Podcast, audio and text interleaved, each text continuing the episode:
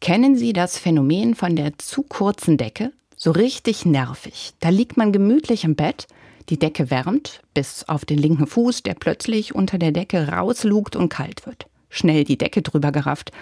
Doch jetzt friert die rechte Schulter. Noch eine vermeintlich geschickte Drehung und die Schulter ist jetzt zwar bedeckt, aber dafür zieht es nun an der linken Seite. Egal wie man zieht, dreht und sich wendet, irgendwie fehlt immer ein bisschen Decke. Nicht viel, nur so ein kleines, elendes Stückchen eben. Bei der Decke lässt sich im Zweifel leicht Abhilfe schaffen. Was aber, wenn es manchmal nicht so einfach ist? Was, wenn es manchmal so scheint, als wäre fast alles, was man tut, wie eine zu kurze Decke? Das geht mir manchmal so, wenn ich an den ganz normalen Alltagstrubel denke, aber auch wenn ich auf die letzten Monate zurückschaue.